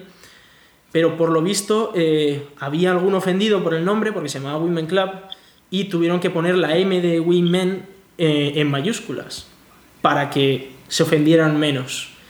Y no fue suficiente, con lo cual le han cambiado ahora el nombre por el Welcome Club, de hecho hace unos mesecillos. Es triste que en la radio no se puedan ver mis caras, tío. pero, aparte, aparte el nombre, el nombre de grupos, bueno, lo que sea, Women, Welcome Club, no sé ahora cómo se llama, pero mm, yo estoy más interesada en la sustancia de las cosas, ¿no? Entonces, la, mi pregunta es, ¿hay una percepción, o sea, vosotros en vuestro entorno, vuestros colegas, amigas, amigos, hay una percepción del problema, mujeres en la ciencia, en la tecnología, en la informática o en el ser mismo. Hay una percepción, se habla de este tema, o sea, de los problemas, que no es solo la discriminación, son estereotipos, hay mucho, ¿no? ¿Hay una sensibilidad hacia este tema o no? Según vosotros. obviamente, eh, nosotros siendo hombres tampoco es que seamos los mejores, los más indicados para hablar de esto, pero eh, sí que es verdad que hay iniciativas para, para hablar de esto. Eh, por ejemplo, yo me acuerdo que estuvimos en una charla de sobre el tema de, igualdad y así, que lo hizo un grupo que no sé su nombre, pero, pero bueno, es, es un, grupo que se encarga también de, igualdad y de integración de, la mujer y en el que sin más era una conferencia, digamos, para, para, todo el mundo para explicar un poco cuál era este problema de, de la mujer en la ciencia, hacerlo más visible, ¿no? Y estuvo muy bien. De hecho, eh, no sé, se llaman vídeos y tal de, de, situaciones en las que se daba discriminación. En muchos casos no era eh, que estamos aquí pensando, yo qué sé, eh, acosos muy bestias. No, no, son pequeñas discriminaciones que al final a lo largo de, la vida pues se van dando porque estábamos hablando de que nos están enseñando cosas como a las mujeres desde muy pequeñitas, desde, desde que son niñas pequeñas, se les va llevando por cierto camino y a los hombres por otro camino. ¿no? Sí, sí, claro, es algo que viene desde muy lejos, o sea, que no se trata solo de acoso sexual, de discriminación directa, hay un montón de factores que influyen desde cuando eres pequeña que te siguen influyendo durante toda tu vida, llegas a los 30, a los 40, cuando sea que eres investigadora y te encuentras en un mundo que es extremadamente masculinizado y no te sientes a gusto, no estás cómoda. Y esta es una de las cosas, de, la, de las razones por las que luego muchas mujeres lo dejan, ¿no? Dejan la investigación. Exacto. E incluso que ni siquiera entran ya desde un primer Tampoco, es que hay, hay, muchas cosas. Hay la discriminación directa, el día a día, el acoso, pero también hay muchísimas otras cosas que están relacionadas con la sociedad en general, con la cultura digamos, de nuestra sociedad y esto es mucho más difícil cambiarlo. Por esto es tan importante que cada uno, digamos, reflexione, ¿no? Sobre su entorno, tus amigos, tus amigas y a ver, ¿hay problemas en mi grupo de discriminación? Yo, ¿cuántas veces callo una mujer cuando habla? Por ejemplo, ¿no? O sea que es muy importante que cada uno haga un análisis sobre, sobre sí mismo, sí mismo. Sí, más allá de eso, a lo mejor en el CERN, como hay tantas naciones metidas en el experimento y en el proyecto, que hay tantas culturas distintas, con tantas tradiciones, em, también eh, por el tema de religiones, ¿no? Hay algunas que a lo mejor son más permisivas. No sé si vosotros estáis en contacto con otra gente de estas otras culturas, si habéis notado una gran diferencia, em, porque sí sé de casos en los que pues hay a lo mejor hombres que no están acostumbrados a convivir con mujeres ni y en los centros de trabajo y en un sitio como ese muchísimo menos y que y que sienten que tienen el derecho de no sé, realizar acciones que no están bien vistas a lo mejor en Europa. Eh, bueno, he de decir que fuera de, o sea, gente que no es de los Estados miembros hay poca gente porque eh, por cómo funciona el sistema de contratación, etcétera, no es fácil llegar al CEN si no eres de un Estado miembro. Eh, pero no he visto esa problemática. También es verdad que sí que ha habido casos de, acoso y así, y se, se, llevan a la Comisión de Igualdad, y en algunos casos ha habido sanciones. No sé hasta dónde han llegado las sanciones, la verdad, pero sé que ha habido alguna sanción en algún caso. Hay entonces una Comisión de Igualdad. ¿No? Hay una comisión de igualdad, sí, sin, sin ninguna duda, porque, a ver, en una organización de 4.000 personas necesitas alguien que vele por, por estas cosas, porque al final va a haber casos... Pues aquí también con la existencia de las comisiones de igualdad, y no, o sea, eh, generalmente en una universidad hay una comisión de igualdad, pero no siempre, eh, depende de las universidades y también del tipo de poder que tiene una comisión de igualdad, porque tú puedes escribir un documento, digamos, un papel con todas las cosas muy bonitas que quieres hacer, que quieres impulsar la igualdad, bla, bla, pero luego no tienes los recursos o la herramienta, el poder para efectivamente crear un cambio. Entonces, yo estoy siempre cuando me dicen, ah, sí, sí, en esta universidad está una comisión de igualdad, entonces bien. Pues no, o sea, a ver qué hace, a ver lo que puede hacer, ¿no? O sea que... No, en, este caso sé que tiene poder porque sé que ha habido casos en los que ha habido sanciones, ¿no? A, cuenta de, situaciones de estas. Pero tampoco estoy yo enterado de, de primera línea. O sea que el 11 de febrero no pasó nada allí nada importante, digamos, no se hizo nada importante. Es más, creo que no se mandó ni email por el tema de la mujer. Creo que en el bulletin del CERN sí que se escribió, en plan de es el día tal y se explicó un poco, pero eh, no hubo nada, ningún evento ni nada. Se me ha caído un mito que tenía yo que me lo había montado yo sola. A lo mejor. Qué bajón. Bueno, eh, Es decir que, a ver, dentro de lo que cabe, eh, se, se, hacen cosas ¿no? para, para intentar aliviar eh, los problemas igualitarios. Eh, si no me equivoco, en el CERN hay cuotas de, de contratación, porque ese era otro de los problemas que, que ocurre, y es que ante un mismo currículum, pues por, por lo que sea, mm, entran más hombres que mujeres. Claro, eso es. y eso es algo que lo que se llama el sesgo, inconsciente, ¿no? En castellano. eso, el sesgo inconsciente. No, significa que la persona que está seleccionando tenga una preferencia personal por los hombres o, o que piense que la mujer es menos válida, sino que inconscientemente tiene esa nos actuamos de esa manera, digamos. Sí, sí esto está probado o sea, en varios estudios que eso es así. Está probado científicamente. Está probado científicamente. Bueno, los datos nos dicen que... No, además me acuerdo que lo hablasteis vosotras en el, en el podcast que hicisteis sobre este tema. Sí. Con lo cual, eh, pues bueno, pues por esos temas se, se, ponen las cuotas que, una vez más, pues mucha gente protesta por, por eso, porque dicen, joder, pues si hay una cuota le van a elegir a una mujer. Ya, también hay, hay muchas maneras diferentes de digamos, hacerme usar las cuotas. O sea, no es única la manera, ¿no? Con la que se puede usar. Hay, hay, varias metodologías, digamos. Puedes estar de acuerdo con una y no con otra. Ya, pero si ya partimos de la base de que has hecho un Women Club y ya le han tenido que poner la mayúscula a la M y luego le han tenido que cambiar el nombre, lo de las cuotas fácil, fácil, no va a entrar. A lo mejor hay que echarle vaselinita, ¿sabes? Vamos. Hay, entra, o sea, entra porque está en funcionamiento. El, claro, idealmente, eh, para que no hubiera este problema, se, estaría el tema de los currículums ciegos, ¿no? Eh, es una de las maneras. Mejor, pero hay un problema al final, y es que al final siempre hay una board o una entrevista o algo, y ahí es donde empiezan a salir los sesgos, ¿no? Sí. Que al final vas a tener que conocer a la persona que vas a, tener que, vas a tener que contratar. Y en, en cierto sentido tiene su sentido porque conoces a la persona con la que vas a trabajar y puedes saber si encaja mejor en el equipo o no. Pero es donde entran. Claro, en algún momento tiene que haber contacto humano. Tiene que haber contacto humano. El problema es que ahí entran los sesgos que, de los que hablábamos, de que inconscientemente pues, se seleccionan, por lo que sea, más pues, hombres. Por eso, por ejemplo, sería muy importante lo del training, ¿cómo se dice en castellano? El training, los tribunales, ¿no? O sea, entrenar, entre comillas, los tribunales o las personas que luego tienen el poder de evaluar y elegir entre varios candidatos o candidatas, pues ahí hay cosas que se pueden hacer para aprender tú mismo, tú misma a evaluar de manera más neutra, ¿no? Con menos, con menos sesgo, porque el sesgo es natural, o sea, cada uno Claro, yo prefiero la presencia de... Es, cultural, a lo mejor. No, es, no pero natural, lo que no. lo que quiero decir con natural... No, no, me explico. Lo que quiero decir con natural es que yo he crecido en un determinado contexto cultural, con amigas, o he ido a ese colegio, a ese instituto, he estudiado esto, claro que me siento más a gusto on average, digamos, en media, con personas que son parecidas, ¿no? A mí esto es, digamos, natural entre comillas en ese sentido, claro. Pero esto, claro, esto es natural en la sociedad. Pero claro, cuando tienes una posición de poder, es allí el problema. Allí hay que encontrar medidas para que este sesgo no afecte la evaluación de los candidatos o las candidatas. Esto es. Y es donde entran iniciativas como el tema de las cuotas que pues puedo entender que alguien esté en contra, pero es que no se me ocurre una mejor manera realmente de arreglar el sesgo.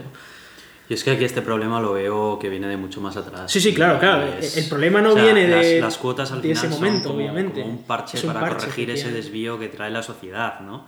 Y personalmente me parece un parche bastante injusto. En determinadas circunstancias puede resultar muy injusto para determinadas personas que se encuentren en una situación eh, en la que, mm, por lo que sea, eh, necesitan, encajan perfectamente en ese trabajo y, y, bueno, pues ahí se pone de por medio una cuota que, que entiendo por qué está ahí, entiendo por qué está ahí y la necesidad de ella, pero también es cierto pues que, que hay determinadas situaciones en las que Sí, personalmente digamos- me parece que puede resultar un poco injusto. Ahora, entiendo por qué están ahí. No se me ocurre una solución mejor tampoco. Que, que lo que sí que estoy de acuerdo es que eso es un problema que viene de antes y que mm, las nuevas generaciones eh, tienen que ir poco a poco haciendo que, que las siguientes generaciones no necesiten poner cuotas. Pero no hay, que- o sea, esto está bien, entiendo lo que dices, pero siempre esperar a las nuevas generaciones, ¿no? O sea, mejor primero Pero no empezar sé si con la nuestra, bueno, ¿no? pero Analizar a nosotras mismas. Me incluyo a, a la gente de, de nuestra edad que acabamos de entrar, digamos, en el mundo laboral hace relativamente poco. Todavía la mayoría de nosotros no contamos con puestos de dirección, eh, con puestos de, de management que dependan de nosotros determinadas situaciones. Eh, es por eso que recae sobre nosotros principalmente. Cuando digo las nuevas generaciones, nos estoy incluyendo a nosotros. Vale, vale. Eh, para que cuando mm, vayamos consiguiendo esos puestos eh, en base de experiencia, en caso de que los consigamos, pues eh, tengamos la suficiente concienciación como para eh, saber mantenernos neutrales en ese tipo de, se- de- de- selecciones, vaya. Eh, pero, vamos, yo al menos lo veo así. Actualmente las cuotas son mm, la mejor solución que tenemos. Pues quizás sí. Eh, tristemente no se me ocurre ninguna otra solución. Pero Pues la idea, que la idea, para- otra solución es revolución, Claro. revolución cultural social a partir desde cero, o sea, desde colegios, educación, todo, Sí, claro, televisión. claro. Prenderle que fuego a todo, a Y todo volver a empezar. Y otra vez, así. El, el problema de las cuotas, eh, de la injusticia que comentabas, es que precisamente como a día de hoy hay injusticia por el sesgo, se intenta cubrir esa injusticia por, por esto. Pero a veces, efectivamente, pues puede llevar a alguna injusticia, efectivamente. Pero, como decís, la solución está en, desde la educación, desde muy pequeñitos, ¿no? Eh, que se prohíban directamente cosas como los anuncios de juguetes para chicos y para chicas, eh, que se prohíba, pues, eh, bueno, tonterías de estas que al final, o sea, no sé, es que es algo súper típico. Además, tenemos el caso de varios compañeros que han tenido hijos o van a tener hijos y se pregunta mucho si va a ser niño o niña para saber qué regalarle. Y me llama muchísimo la atención. y empezamos ya ahí, y desde si no han nacido todavía, y ya les estás poniendo los sesos por delante. Te ¿no? estás poniendo un color. cosas como, O sea, te preguntan para si comprarle el body azul o rosita. Eso es, eso se empieza desde ahí, del azul o rosita, y saber si le ponemos pendientes o no. Eso además lo hemos debatido hoy, ¿verdad? Pues hay otra, hay una cosa más. Eh, bueno, hay lo- entre, digamos, si estamos hablando de lo que se podría hacer, ¿no? Para alcanzar y acercarnos a la igualdad. Por un lado, las cuotas, es decir, eh, parches, como tú has dicho, Aitor, para mejorar y acabar con la discriminación dentro del contexto universitario científico de la investigación. Por otra parte, la educación, niños, niñas, los estereotipos, trabajar en ello. Pero hay una cosa más que es cómo nosotros vemos la ciencia. ¿Quién es el científico? ¿Quién es la científica? ¿Qué características tiene una persona que hace ciencia? Si tú cierras los ojos o preguntas a niñas y niños y, de- y le preguntas, dibújame una persona en su laboratorio que hace ciencia, pues te dibujarán y te hablarán de un científico muy mayor, con pelo blanco, ¿no? Gafas y como un poco loco. O sea, la idea que tenemos, que tenemos del científico como genio, ¿no? Es un genio, una persona es genio, una persona muy competitiva, una persona que se aísla completamente y solo piensa en su trabajo, no tiene relaciones sociales. Es esto, ¿no? Lo que comúnmente, generalmente se Sí, piensa. lamentablemente sí. Y, y realmente es bastante distinto de la realidad. Porque, Es muy eh, distinto viendo, de la por ejemplo, realidad. En el CERN lo que, lo que tenemos en el CERN es, eh, es precisamente lo contrario. Es un montón de gente todos juntos intentando trabajar y llegar a, a sacar resultados de experimentos, etcétera. Que al final eh, los descubrimientos ya hoy en día los hace mucho menos un cerebrito que casualmente se le ha ocurrido la idea y mucho más una colaboración de centenares de personas que, que llegan a una conclusión porque todos han trabajado en una misma dirección. Y es mucho más la idea de estar trabajando todos los días, a todas horas, que el hecho de tener una idea brillante porque eres especial. ¿no? Bueno, todos los lo días que- a todas horas, ¿eh, Iván? No te pases tampoco. No, a todas, a todas las horas laborables. Muy bien, esto mejor. hay que Que luego hay que matizar. irse a casa, hay que tener vida fuera de. del Hay que hacer un podcast, hay que cenar y todas esas cosas. Exacto. Hay que hacer divulgación. También. Eso es. Remuneradas, sí, ¿no? Bueno, chicos, Remunerada idealmente. eh, yo creo a, a nosotras no se nos queda nada en el tintero, me parece. Mm, No sé, podemos quizás hablar de cómo trabajar aquí, o sea, quién puede venir a trabajar aquí o cómo conseguir trabajar como nosotros. ¿no? En, en nuestro Vale. caso.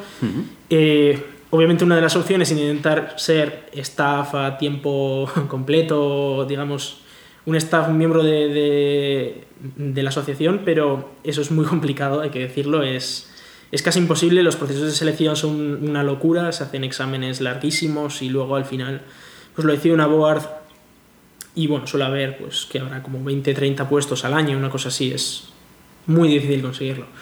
Luego, eh, una de las ventajas, bueno, tiene sus partes buenas, sus partes malas, ¿no? Que tiene el CERN, eh, es que es muy rotatorio en los puestos que no son de staff, digamos, que no son de esto. Y la gracia es que, eh, por ejemplo, nuestro puesto es un puesto mm, de hasta tres años, año a año, digamos.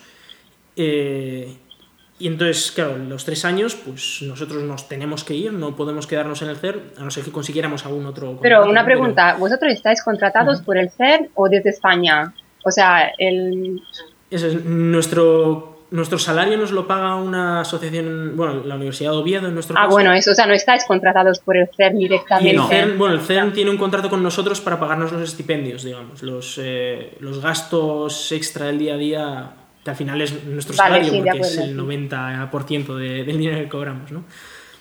Eh, porque las becas en España no, no están especialmente bien, digamos. ¿Cómo? ¿Qué dices? Sí, sí, eh, sorprendida, ¿verdad? Cuéntame más.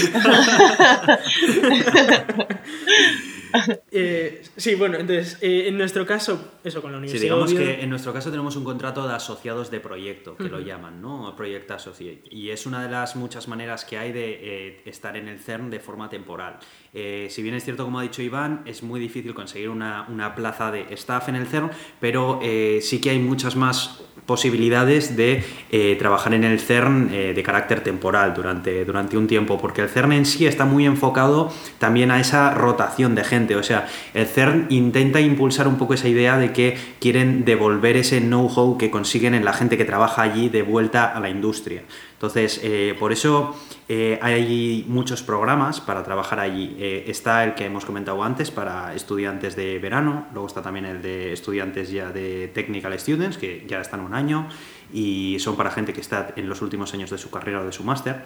Luego está el programa nuestro del que hemos hablado, el Proyecto Associate, que lo gestionan varias Hay un universidades intermedio que es españolas. el VIA, el VIA, que por ejemplo tenemos a un compañero que es VIA, que son dos años me parece, lo que pasa es que no sé exactamente cuáles son las condiciones de ese contrato, Ah, no conocía pero sí, están por ahí. Y, y bueno, y luego ya becas que tengan concertadas el CERN con los propios Estados miembros, que eso ya depende más concretamente de cada Bueno, y luego uno. están los fellowships, ¿no? Digamos. Bueno, sí, y la Fellowship Program, es- que digamos que es como la, la, la madre de las becas eh, que te puede dar el CERN, que, Sí. que tiene una duración aproximada de 5 años máximo, si no me equivoco. Hasta cinco años, sí.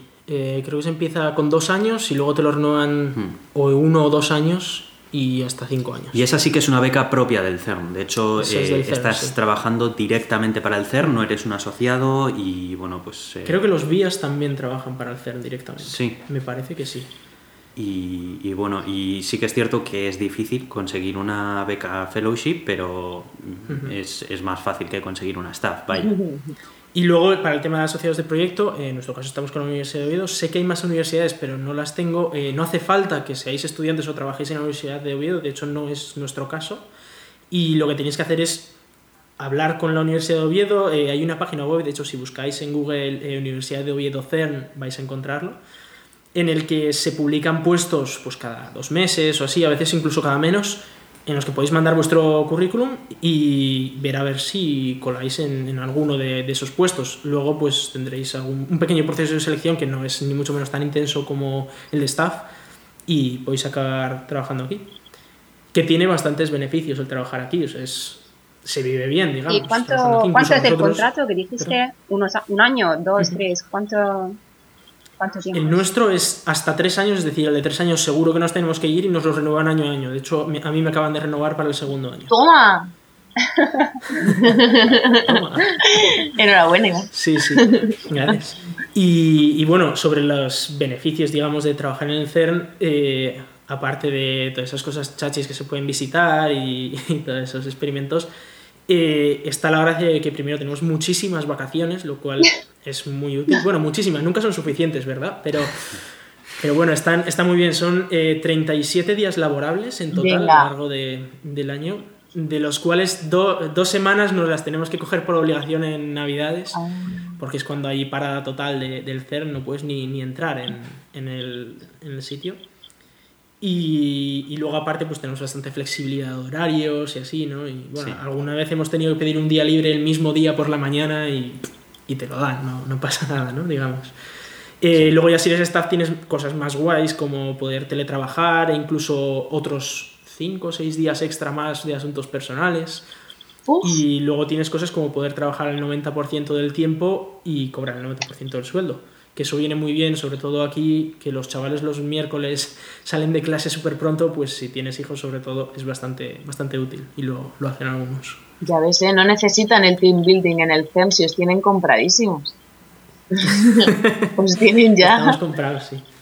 La, verdad que, la verdad es que las condiciones son buenas y cuando las condiciones son buenas no hace falta que te cuenten milongas. Claro. Pues lo Mm. Sí, recomiendas las, y las punto, condiciones son buenas y además la zona es espectacular para vivir. También es verdad que es más caro que, que en España.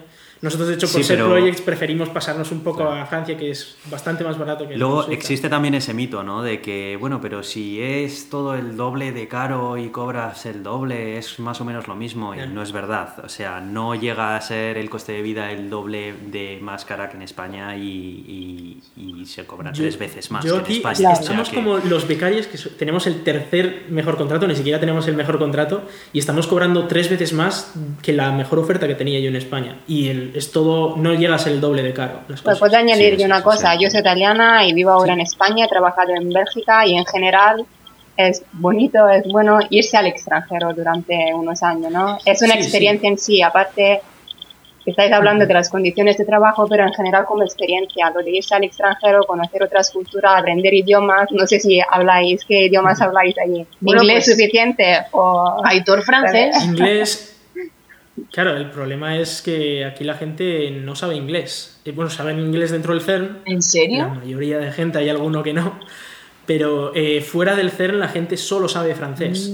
Y ahí igual te puedes encontrar una persona al mes que sabe algo de inglés y te intentas medio comunicar, pero si no, tienes que ir a, a por el francés Sí, directamente. aquí el francés es muy importante. O sea, es como sería como en Bilbao el, el- el español, para que te hagas una idea. Eh, te habrás dado cuenta viviendo en Bilbao que en cuanto sales del campus universitario con el inglés vas a pocos sitios. Sí, en Italia también, Sí, ¿eh? así que estoy acostumbrada. En Italia también, no hablamos Claro. muy bien. Entonces, eso es. Entonces, eh, te tienes que, que ir a la lengua nativa del país y es el caso. Aquí se utiliza el francés, incluso se utiliza en la parte de Suiza que toca con, con el CERN. Sí, la zona de Ginebra. la zona de y Ginebra. Incluso Lausanne y, y, y es toda la parte eh, suiza francesa.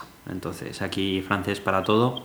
Nosotros en tenemos la saben suerte. un poquito más de inglés. Sí, nosotros tenemos la suerte de que estamos en un departamento en el que se puede trabajar perfectamente con inglés o incluso casi con español. trabajar con español. Porque muchos compañeros nuestros son españoles, pero, Sí, sí. pero eh, tenemos algunos otros compañeros que no y nuestro idioma, digamos, estándar es el inglés, es lo que dominamos Pero todos. pegan unos saltos a veces al francés. ¿eh? Y sí, pero bueno, se- hay, hay conversaciones de estas en las que comienzan frases en un idioma y terminan en otro y bueno, en fin.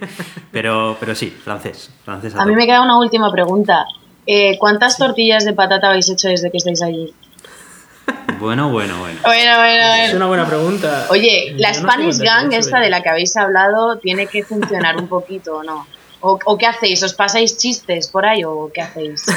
No, la mayoría son No, temas igual de, de, pues de cómo, cómo hacer pagar con Hacienda, impuestos o cómo o dónde encontrar un taller de confianza o un médico de confianza. El día a día. O sea, son más cosas del día a día, Claro, ¿no? sí. En plan, la gente, otros españoles que viven aquí, pues ya. De hecho, el tema de impositivo es bastante complicado en nuestro caso porque estamos exentos de pagar impuestos en la declaración de la renta. Entonces es un cacao importante porque hay pagos que están exentos, pero luego otros pagos aparte no. Y bueno, es, Claro, es que es al, al ser el CERN una organización que no pertenece ni a Suiza ni a Francia, digamos, es como terreno internacional, eh, la, la normativa de impuestos es complicada. Eh, A mí me todo- suele gustar decir que nosotros no pagamos impuestos, sino que los cobramos. ¿no? Sí, bueno, aunque... Bueno, y lo de las tortillas de patata. Sí, porque- Bueno, pues yo no sé cuántas, pero yo he hecho bastantes. De hecho, en el Yo último, varias. en, en la última comida que hicimos de sección, eh, yo verdad, llevé una, que está preparada. muy rica, por cierto. Y, y sí, sí, sí. Y, no- y siempre que viene mi novia la recibo con una tortilla de patata cuando llega del aeropuerto, así Eso que... está muy bien. Efectivamente. En mi caso, no sé, la verdad, pero hace un tiempo que no hago tortillas. Igual habría que hacer una, ¿no? Sí, sí. Igual me hago una esta noche, mira, ahora que lo dices. Yo no tengo huevos, tío. Joder. Bueno, vale. ya Tiene sentido. Se está yendo de las manos esto. Sí, sí. Bueno, pues llevamos una hora y 23 Ya, minutos así de que- podcast. Llevamos un rato ya, sí.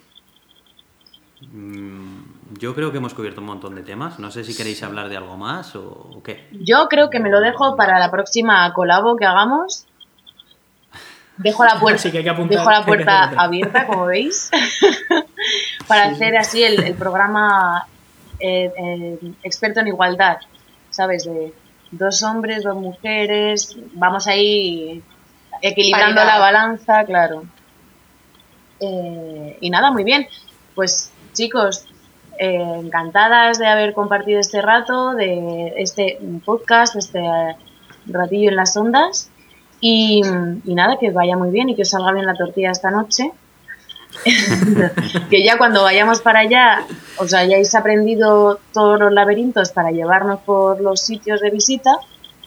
Y, Pues sí. y poco más. Avisad y, oye, aquí os podemos enseñar la zona. Además, tenemos esas cosas curiosas como que podemos pillar sitio en visitas que no todo el mundo puede pillar sitio, con lo cual, pues tiene un extra añadido, ¿no?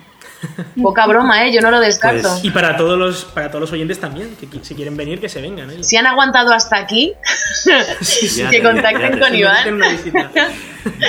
Bueno, pues nada, por nuestra parte también ha sido un placer, nos lo hemos pasado muy bien. eh, Ha además, divertido. ha sido, ha sido precisamente lo que intentábamos, una, una charla y ya está, eh, sin ningún tipo de estructura, más o menos un guion por ahí que teníamos, claro. pero, pero sobre todo un montón de cosas, porque bueno, yo creo que al final el que nos esté escuchando, pues lo que se va a encontrar va a ser eso, ¿no? Un- un- dos personas que están hablando con, con otras dos que están trabajando en, en la organización nuclear y de investigación nuclear y vaya y pues contamos un poco lo Vamos que a hay decir aquí física de partículas que sin más no se o puede sea decir. sin ningún tipo de cortapisa ni nada por el estilo así que nada Pues fenomenal. Eh, presentaros, bueno, decir un poco vuestros métodos de contacto y tal, y, y cómo os pueden encontrar, y sobre todo hablar de este nuevo proyecto que, que nos habéis comentado antes. pues arroba cuentíficas en Twitter y a partir de ahí pues Facebook ahora les daremos un poco más de caña. Estamos con, eh, buah, con el blog que saldrá en algún momento, con... Estamos en ello. Estamos, Estamos en ello. sí, estamos trabajando en ello, como diría un presidente. Y, y nada, os mantendremos al día de todo esto. Estamos todavía pensando en el nombre de nuestro nuevo proyecto. Tenemos ya más o menos la estructura, pero nos está costando. El nombre. Necesitamos algo jocoso, dadnos una primicia hombre una primicia. La conjetura de Eva. La conjetura Bueno, de Eva puede era- ser. Al- algo que, que sea pronunciable por ambas. Porque axioma es difícil. Axioma es difícil. Corolario es muy complicado, nunca se me ha dado bien y ya está.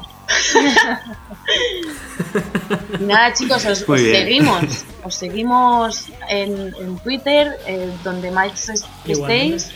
y ya está. En Facebook creo que también estamos, ¿verdad? Aitor? Estamos, estamos. De hecho, ahora nos están ayudando a, a Sí. mejorar nuestra presencia en Facebook, ya que ninguno de los dos somos muy amigos. no somos muy amigos de la plataforma, pero bueno, aquí nos están ayudando desinteresadamente a, a- a estar mejor en ella. Pero bueno, principalmente nosotros estamos en Twitter. Nuestro Twitter es arroba gato de Turín. Yo soy Aitor Brazaola, arroba. Y Yo soy Iván, arroba Ráfica. Pues muchas gracias chicos, Iván y Thor. Nos Muchas gracias. desde aquí. Sí. Las dos también. Y Muchas gracias. Hasta la Y próxima. hasta la próxima, sí, hasta la próxima. Nos vemos en la siguiente. Nos vemos, sí, sí.